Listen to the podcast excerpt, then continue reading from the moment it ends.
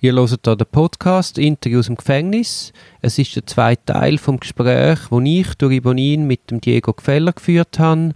Der Diego ist ein Strafverteidiger auf dem Platz Zürich und das Gespräch fängt damit an, dass wir vom Geständnisdruck ausgehend moralische Dilemmata besprechen, die das Strafjustizsystem in der Schweiz mit sich führt. Also direkt ins Gespräch zumindest die Strafjustiz ist nicht dafür sorgen, dass Geständnisse frei von Druck zustande kommen, sondern man hat relativ einen starken Druck mit Haft, mit äh, Haftgründen, wo man relativ exzessiv ausleiht. Man kommt in geringen Sachen ins Gefängnis, in Untersuchungshaft. Und das erzeugt natürlich einen unglaublichen Druck, wo, wo natürlich logischerweise nicht einfach frei ist und weil man jetzt das Gefühl hat, man will die Wahrheit sagen sondern es ist ein Abwägen.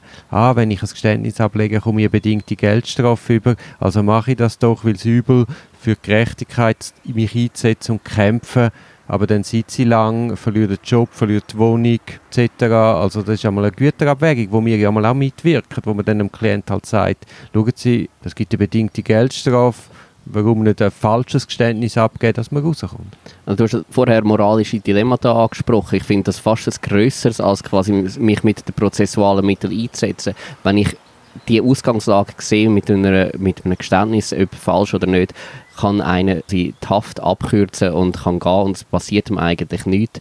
Oder er setzt sich dafür ein und wird Monate und Jahre vielleicht noch, noch weg sein, dann ist das eine schwierig zu beantwortende Frage, wo, wo man aber in aller Ernsthaftigkeit mit dem Klienten muss besprechen, weil es geht um ihn und um sein Leben. Und etwas anderes, was ich ein bisschen schwierig finde an der Strafjustiz, ist das völlige nicht Glauben von Aussagen von Beschuldigten, aber quasi die Vorstellung haben, jemand, der eine Zeugenaussage macht oder irgendwie eine Geschädigte in einem, in einem Sexualdelikt, die sagt per se die Wahrheit. Und dass man da völlig andere Maßstäbe ansetzt und dann kommt immer die, die, die klassische Frage von wegen, ja, wieso sollte der lügen? Und nicht erkennen, dass viele Aussagen gar nicht unbedingt mit gelogen sind, sondern falsch wahrgenommen worden sind oder unter, unterschiedlich interpretiert sind. Und die, die Offenheit im Umgang, die finde ich manchmal fehlt, fehlt gewisse ähm, Exponenten von der Strafjustiz. Mit Sicherheit nicht allen und ich weiß, es gibt auf allen Ebenen, insbesondere bei der Staatsanwältin, ganz viele ganz gute, die das richtige Augenmaß haben. Führt denn die Strafjustiz zu gerechten Urteilen? Ganz eine interessante Frage. Ich kann es mal so sagen, ich habe gerade vor kurzem ein Buch von, von Friedrich Dürrmatt wieder in die Hand genommen. Und dort schreibt er, schildert er eigentlich eine alte arabische Sage. Es geht folgendes, der, der Prophet sitzt auf dem Berg und schaut oben runter und sieht dort eine Oase. Und in dieser Oase kommt ein Reiter. Der geht sein Pferd tränken und verliert einen Beutel voll Gold. Er reitet wieder davon. Es kommt ein zweiter Reiter, nimmt den Beutel voll Gold und reitet auch davon. Es kommt ein dritter Reiter.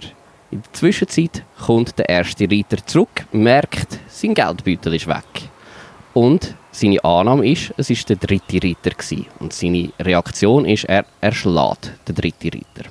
Der Prophet sitzt auf dem Berg und sieht das und erkennt quasi, da ist der dritte Reiter ohne eigenes Zutun erschlagen worden vom ersten.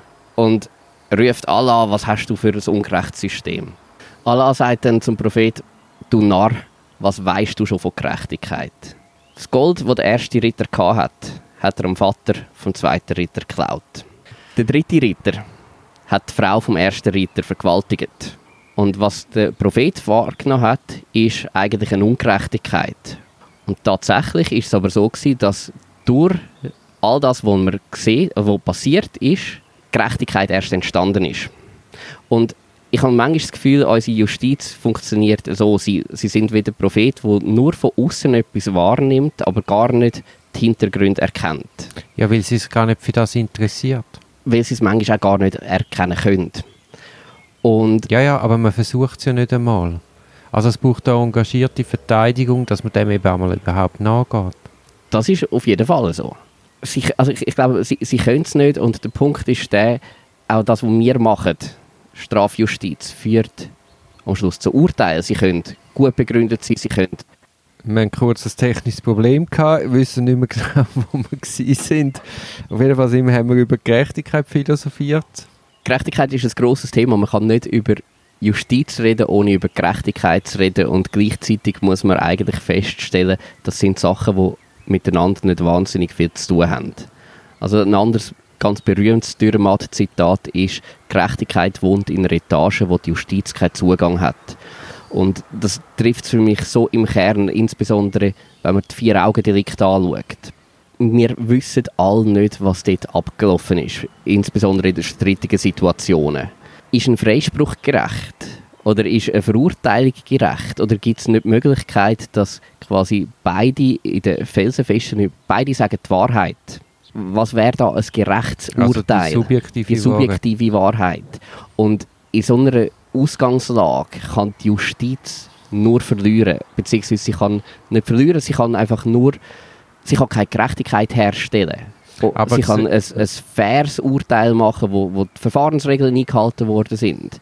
Aber der Anspruch an ein gerechtes Urteil ist vielleicht einer, wo, wo sie nicht kann erfüllen kann. Aber siehst du nicht das Problem, dass wir keine Richterausbildung haben? Man wird einfach Richter, weil man am Gericht ist und in der richtigen Partei ist aber so wirklich ausbilden zum Recht, also wir sind Juristen, wir kennen das Recht, aber so Erkenntnis, äh, Aussagepsychologie, sind wir ja nicht geschult. Wir sind nicht geschult, es ist auch kein Bestandteil von der universitären Ausbildung und ich denke, das ist ein Stück weit ein Fehler, insbesondere nachher in der Anwaltsausbildung, dass das nicht zugehört, zumindest nicht im Kanton Zürich. Andere Kantone sehen es zum Teil ein bisschen besser aus es ist auch nicht ein Bestandteil von einer Richterausbildung und an sich ist das ein der zentralen Faktoren, wo wir, wo wir müssten können, beziehungsweise mit allen Schwächen, wir werden es nicht, nie richtig können. Also dann sind Nein, wir im Erkenntnistheoretischen. Ja, also genau. Aber, aber es ist ja doch zu fordern, dass man sich möglichst näher dem annähert. Das ist so ich weiß auch nicht, also wäre von mir wohl eine Unterstellung, zu sagen, die Richter hätten das all nicht, oder nur weil ich mit dem Urteil nicht, nicht einverstanden bin, kann ich nicht daraus schließen, dass sie das nicht haben, aber mein Bauchgefühl ist bei vielen tatsächlich ein bisschen in die Richtung, sie, sie sehen das ein bisschen anders. Sie haben die Offenheit von, von auch wiederum von, von Zweifel, oder dass es mehrere wahre Aussagen kann geben kann, das, das ist irgendwie nicht, nicht verinnerlicht. Ja, und es fällt doch auf, dass Aussagepsychologisch sind immer die gleichen zwei, drei Textbausteine, wo irgendjemand mal vom Bendernack reindöckelt hat. Aber so wirklich Kenntnis über, über die Materie haben ja, also auch auf Anwalt- und Staatsanwaltschaftsseite, wenig. Und viele haben Angst, quasi das zuzugeben und sind von ihrer eigenen Meinung derart überzeugt, dass sie es eben erkennen was wahr ist und was nicht, aufgrund von einer Aussage, die sie aus einem Protokoll herausgelesen haben, dass, dass das schwer ist, quasi zu vermitteln. Ja, wobei man muss natürlich sehen, eben in dem Moment, wo eine Aussage aus dem Kontext genommen wird und auf Papier erscheint, ist auch die Möglichkeit von der Interpretation viel größer. Und das ermöglicht ja dann auch erst eine, eine, quasi eine Zuspitzung oder eine Zurichtung zu einem Urteil, wo dann allenfalls eben mit der, mit der eigentlichen Aussage gar nichts zu tun haben muss. Also das wissen wir ja alle, quasi kommunikationstheoretisch, von wegen, was, man hört mit verschiedenen Ohren, man redet verschieden, also, und dann hat man die Übersetzungen nicht nur von Fremdsprachen ins Deutsche, sondern von Schweizerdeutschen ins Hochdeutsche. Man ja, hat verschiedene... Hast das Nonverbale fehlt völlig. Wo die Interpretation massiv einschränken Und nur schon die Befragungen sind natürlich auf ein Ziel ausgerichtet. Und ich rede nicht mal davon quasi auf ein Geständnis aus, sondern sie haben von Anfang an einen Fokus und konzentrieren sich auf den. Und in dem Moment, wo jemand ein bisschen ausholt und ein bisschen langatmig äh, Ausführungen macht zu Sachen, die nicht gerade den Kern betreffen, es die Leute nicht hören. Und zwar aus einem nachvollziehbaren Grund. Man, hat, man erkennt nicht, wohin das eigentlich führen soll. Aber man, man klemmt dort relativ häufig ab und dort geht vieles verloren, was doch relevant wäre für den Fall. Also man kann doch einen Fall und eine Gerechtigkeit herstellen, wenn man nur so einen kleinen Ausschnitt hat. Und trotzdem ist mir auch klar, man kann nicht das ganze Leben neu äh, quasi abhandeln in so einer Strafuntersuchung. Und ich glaube, da haben wir wiederum das Problem in der prozessualer Natur, indem man darauf beharrt, dass ein Protokoll muss schriftlich in dem Moment festgelegt werden. Das ist anstrengend, es braucht viel Zeit und es wäre wohl besser, und vielleicht würde es zu Urteilen führen, die näher, äh, Sachverhalte führen, die näher an der Wahrheit sind oder wie sich es wirklich abgespielt hat, wenn man eben nicht so würde protokollieren, sondern würde aufnehmen und nachher verschriftlichen. Wie es ja zum Beispiel bei Befragungen von Kindern schon heute der Fall ist. Befragungen von Kindern, zum Teil, wenn man auch so, sogar in der Art trockene Materie wie, wie, wie ähm, FINMA-Untersuchungen werden da Untersuchungsbeauftragte eingesetzt und dann hat es ein Tischmikrofon und man redet miteinander, also wird befragt und es kann in alle Richtungen gehen. Das ist natürlich hinten raus ein grosser Aufwand, aber es wird quasi... Ja, nein, heute gibt es natürlich Software, wo das alles es gibt Software. Schreibt. Aber das, das würde sicherlich zu, zu Sachverhalten führen, also du siehst jetzt auch bei der neuesten StPO-Revision ist ja auch wieder in Diskussion. Man will quasi, wenn man sagt, Teilnahme nicht gewährt, muss immerhin ein Tonband mitlaufen, dass man dann wirklich auch kontrollieren, was wirklich gelaufen ist. Das war mal der Vorentwurf. Gewesen. Das ist jetzt gespielt worden im Entwurf vom Bundesrat mit der Begründung, das kostet nur viel und bringt nichts. Ich verstehe die Argumentation nicht, weil es mag zwar hinten raus ein bisschen grösseren Aufwand geben, um es quasi verschriftlichen, Allerdings sind Befragungen wesentlich spontaner. Sie sind auch schneller. Es hocken nachher nicht noch die drei Anwälte drinnen, wo, wo schauen, dass das Protokoll richtig ausgeführt worden ist.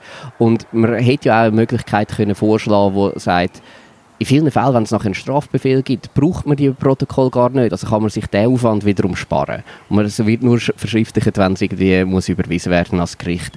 Aber äh, es wird, also das Kostenargument scheint mir wirklich ein fadenscheiniges. Ich glaube, es ist viel mehr Befürchtung von ja. Und zwar wiederum nicht von den einzelnen Staatsanwälten, sondern dort von, von, von altgedienten Oberstaatsanwälten, äh, die das Gefühl haben, man würde ihnen nachher Suggestivfragen, die dann vielleicht tatsächlich, weil es viel spontaner ist, auftreten und durchhauen. Und das kann allenfalls sogar passieren, aber das führt doch dazu, dass man insgesamt ein faireres System hat. Wenn das erkennbar ist, wie eine Aussage zustande gekommen ist und nicht einfach nur das Resultat hat auf einem Blatt Papier. Ja, und im Übrigen ist es ja so, dass man nicht alles muss eins zu eins transkribieren muss, sondern man kann ja auch eine Zusammenfassung schreiben und dann kann man die entsprechenden Stellen nachlesen. Das wäre sicherlich möglich. Wobei eben, ich habe auch schon Fälle gehabt, wo ich auf Aufnahme äh, bestanden habe, dann ist die tatsächlich tätigt worden und dann sagst du dem Obergericht, hey, Minute 22, 34 müssen genau anhören, weil dort entlarvt sich Folgendes. Ich bin überzeugt, die sind das nicht nachhören. Das ist denkbar. Was ist eben das Problem? Man hat es schon immer so gemacht und äh, der Mensch ist einfach ein träges Wesen und etwas ändern, ja, ich weiß nicht, was passieren muss, dass das kommt, oder? Ich glaube, es gibt schon Tendenzen, die in die richtige Richtung laufen, aber es gibt noch wahnsinnig viel Widerstand. Und ich, eben, die Diskussion mit dem Teilnahmerecht ist äh, völlig eine andere und man fokussiert sich auf die und versucht nicht gesamthaft ein, ein besseres System zu schaffen. Aber das ist halt, weil die ganze StPO einfach auch ein Flickwerk ist. Also mit dem ursprünglichen, ursprünglichen Entwurf Schmied hat es ja dann schlussendlich nicht mehr so viel zu tun gehabt. Völlig korrekt. Kurz jetzt noch. Warum braucht es überhaupt eine Verteidigung? Eine Verteidigung ist zentral, nur schon aufgrund von dem völligen mächtigen Ungleichgewicht, wo, wo in, einer, in der Strafjustiz besteht. Also, also der Staatsapparat hat Zwangsmaßnahmen in der Hand, geheime Überwachungen, Hausdurchsuchungen und Untersuchungshaft. Und der Beschuldigte ist dem gegenüber völlig ausgeliefert. Er ist auch intellektuell völlig überfordert. Man, gerade in einer Haftsituation, der kommt, wird aus seinem Leben rausgerissen, weiß nicht, wie ihm geschieht, kennt die Vorwürfe nicht und er kennt die Regeln von einem Verfahren nicht. Wenn man ein System will, wo ein faires Resultat kann, kann herbeiführen und nicht unbedingt das gerechtes, aber ein faires, muss der über das seiner Seite haben, wo ihn effektiv kann beraten kann, weil er es kennt und weil er auch nicht beteiligt ist. Er hat nichts drin, äh, er hat keinen Vorteil. Und das kann nur mit einer, mit einer richtigen Verteidigung gewährleistet werden. Und je schwerwiegender der Verdacht oder die Vorwürfe, desto wichtiger ist die Verteidigung. Und ich verstehe nicht, wieso dass man in einer StPO drin hat, dass quasi gewisse Grundsätze grundsätzlich gelten, aber dann heisst es, ja, bei schweren Delikten, dann können wir von dem Abstand nehmen. Das ist doch die Absurdität in, in, in Reinform, wenn man sagt, die schweren, je, je mehr das für jemanden auf dem Spiel steht, desto weniger müssen sich quasi, sind die, die Regeln, die wo, wo für Parkbussen gelten, gelten für ihn auch. Das ist äh, etwas, was ich nicht nachvollziehen kann. Und es ist einfach quasi aus, dem, aus dieser Angst heraus, über die Freiheit sprechen Und was, was macht die, die zum Teil grauenhafte Sachverhalt mit dir selber? Ich kann relativ gut davon abstrahieren. Ich trage es selten mit heim. Es gibt ein, zwei Fälle, wo ich persönlich mit heimgenommen habe. Und das ist nicht mal in erster Linie wegen der Vorwürfe, sondern wegen dem, was nebendran passiert ist. Also es ist ein, ein Klient, der in Untersuchungshaft war, wo sich äh, die Frau dann das Leben genommen hat und er hat in der Haft das erfahren. Dann hat man ihm die Teilnahme an der, an der Beerdigung ver, verweigert. Und das ist menschlich für mich derart nicht nachvollziehbar gewesen. Das, das hat mich mitgenommen die Fälle selber, das klingt mir wirklich relativ gut, um zu sagen, jetzt jetzt ist Feierabend. Aber auch wenn dir der Cut klingt, macht es ja gleich etwas mit dir. Also ich, ich kann vielleicht das Erlebnis schildern. Ich bin mit einer relativ grossen Gruppe Juristen an einem Fußballmatch. Ich bin noch ein bisschen jünger gewesen. Und mir ist dann einfach aufgefallen, dass gewisse Ältere schon sehr abgelöscht gewirkt haben.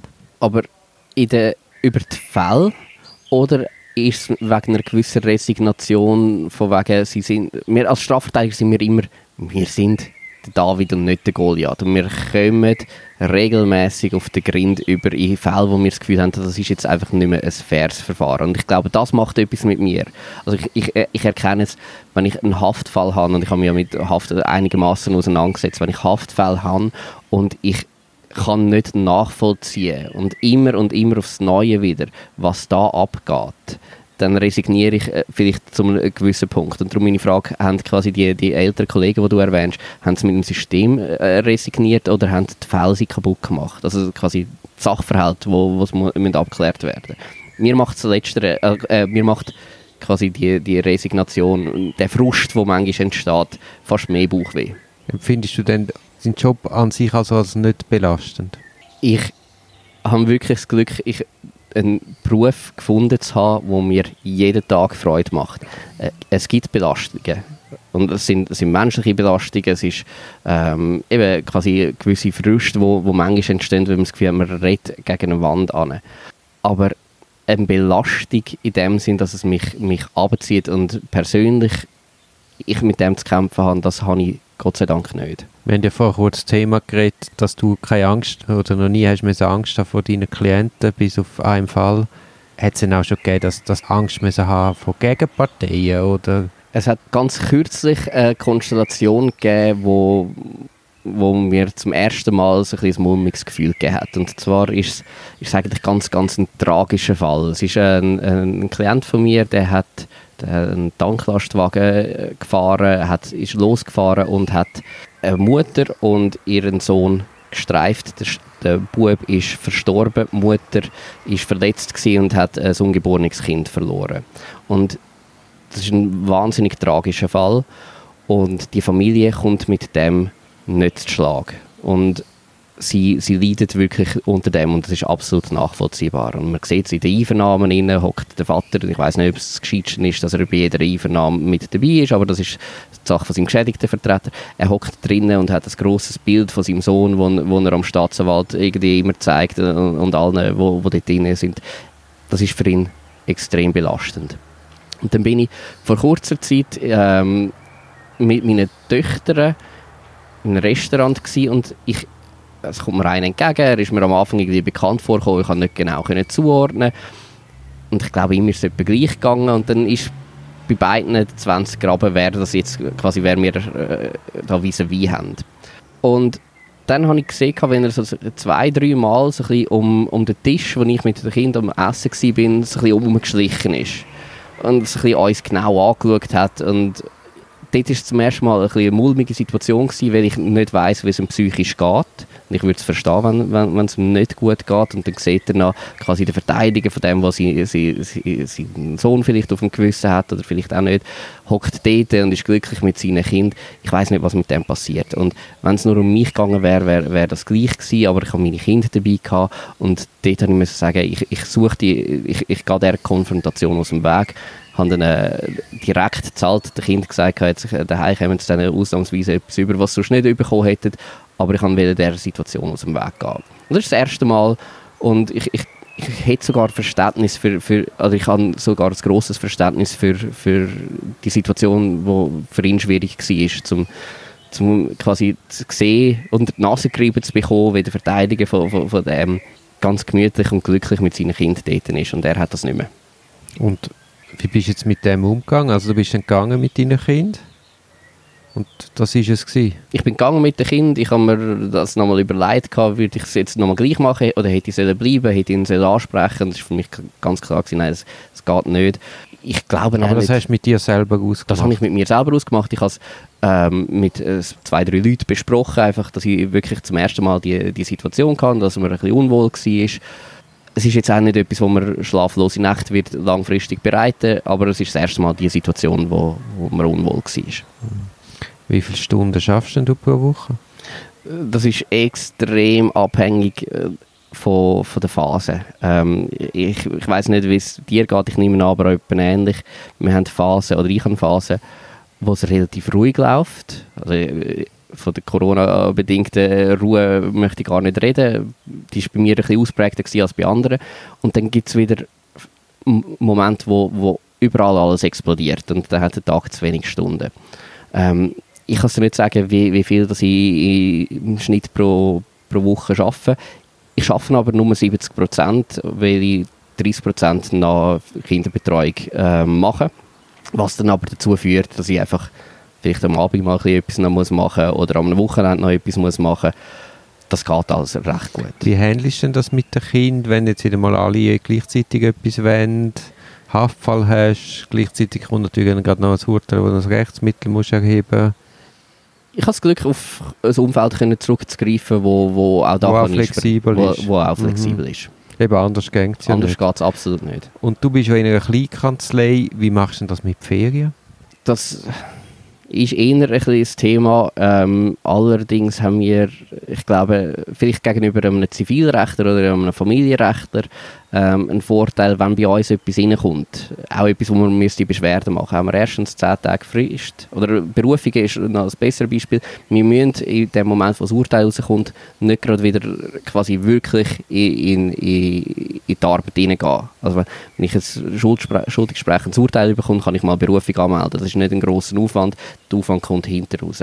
Darum das funktioniert mit der Ferienvertretung relativ gut. Ich bin jetzt gerade eine Woche in der Ferien gewesen. Es kommen Eingaben rein und dann findet halt einfach in dieser Zeit keine, keine Einvernahme statt. Aber das funktioniert bei mir noch relativ gut.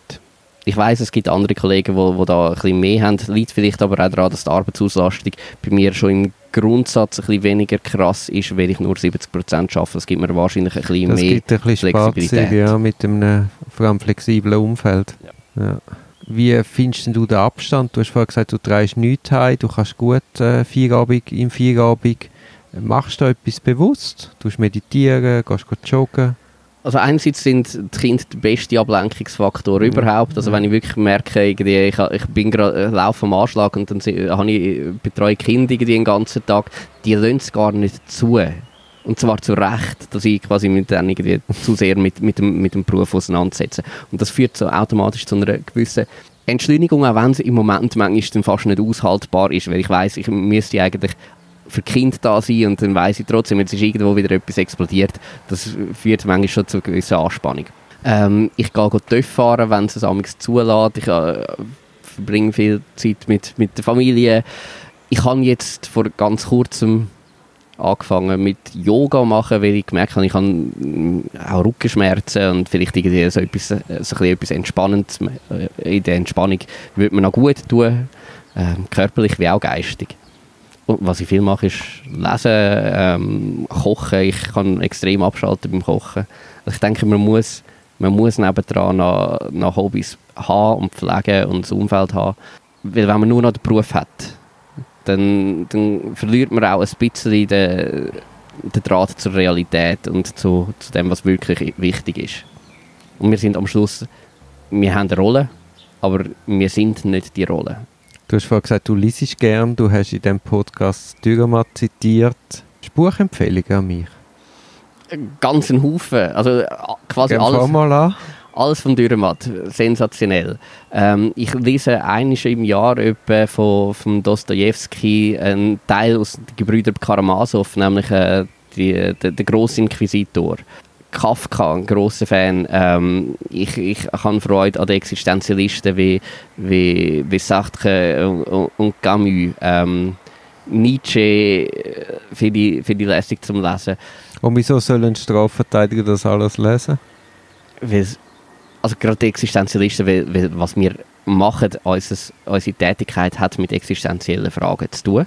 Wir können zum Beispiel sprachlich viel lernen von, von Autoren, auch was, was ist gut verständlich, was nicht, was ist nicht verständlich. Also ich müsste nicht irgendwie ein hegelianisches Plädoyer halten, das kann ich einfach niemand überzeugen. Dann ist irgendwie ein, ein Schriftsteller wie Martin Suter, der sehr eingängig ist, doch viel, viel näher, da kann ich überzeugen. Also man kann, kann da viel lernen. Und es gibt wahnsinnig viele Inputs und wenn wir ehrlich sind, ist ja, obwohl bei uns jeder Fall einzigartig ist, die Grundprobleme sind immer wieder die gleichen. Und das begegnet mir quer in der Literatur, auch in den Filmen, was immer. Es, es öffnet einem die Augen und gibt einem manchmal eine Perspektive. Und manchmal nur ein lustiges Zitat, das man im nächsten Plädoyer einbauen kann. Du hast jetzt alles Literatur genannt. Was ist das beste Jus-Buch? Beste Jus-Buch? Im Strafrecht? Neben unserem? also, Buch, das mich berührt hat von einem Jurist, ist beispielsweise äh, Diktate überleben und, und Tod ja. vom, vom Noll. Vom Noll, ja. Aber es ist kein Sachbuch. Lassen wir nicht gelten. Ein Sachbuch? Das ist jetzt eine gemeine Frage. Ich lese eigentlich relativ wenig Sachbücher. Ich glaube, vielleicht äh, wirst du mir jetzt vorwerfen, sage ich wiederum kein Newsbuch, etwas, was mir am meisten gebracht hat, wirklich gebracht hat für meine Tätigkeit, sind Bücher zur Aussagepsychologie. Weil das kann ich probieren, eins zu eins umsetzen und es ist nicht wieder irgendwie eine, abstrakte Theorie irgendwie über ein Rechtsproblem. Das bringt mich nicht weiter. Das sind die Punkte, die ich meine, die bringen mich echt, die helfen mir im, im, im Arbeiten. Gut, dann habe ich noch eine Frage. Das lasse ich gelten. eine Frage zum Abschluss. Wenn du in der Strafjustiz etwas dürftest und könntest ändern, was wäre es? mehr intellektuelle Flexibilität und Offenheit auf Seite von, von der Strafjustiz oder von den Mitgliedern von der Behörde, insbesondere von, von der Gericht. Mehr Neugier, mehr Neugier am Grund Fall. vom Sachverhalt, das Graben. Auch zuzulassen, dass man zwar das Gefühl hat, jemand könnte etwas gemacht haben, aber zu wissen oder das Gefühl haben, ich zweifle irgendwo. Also wenn man quasi zum ja, Aber wenn man sagen, eben keine Frage stellt, dann zweifelt man eben auch nicht. Ja, man kommt dann nicht weiter und äh, das heißt, man ist schon, schon vorgespurt. Also ich wünschte mir da ein bisschen mehr Offenheit. Offenheit auch, wo, wo zu Moraldilemmata führt, auf Seiten von, von, von wem immer es betrifft. Und das zuzulassen und zu sagen, weiß ich es denn wirklich? Bin ich derart überzeugt? Oder auch, hey, was bedeutet das eigentlich? Und zwar, was bedeutet das, das kann ja auch sein, was bedeutet das, wenn ich einen, einen Freispruch erlasse? Und das heisst nicht, dass ich nachher nicht freisprechen soll, aber dass man da reflektiert, was es bedeutet, bei einem Freispruch, bei einem Schuldspruch, bei einer, bei einer Haftanordnung. Also ich denke, bisschen weniger, weniger abstrakt, sondern wirklich die Vorstellung, was heißt das eigentlich für den Mensch? Ich weiß, du bist ja ein großer Fan von Zitaten. Unter welchem, was ist das Zitat zu diesem Podcast? Ich weiß nicht, ob ich das Zitat richtig könnte wiedergeben. Ähm, es ist ein Walser Zitat und im Kern sagt es, es gibt keine Wahrheit, sondern nur Versionen. Vielen Dank, Diego. Danke fürs Gespräch, Duri.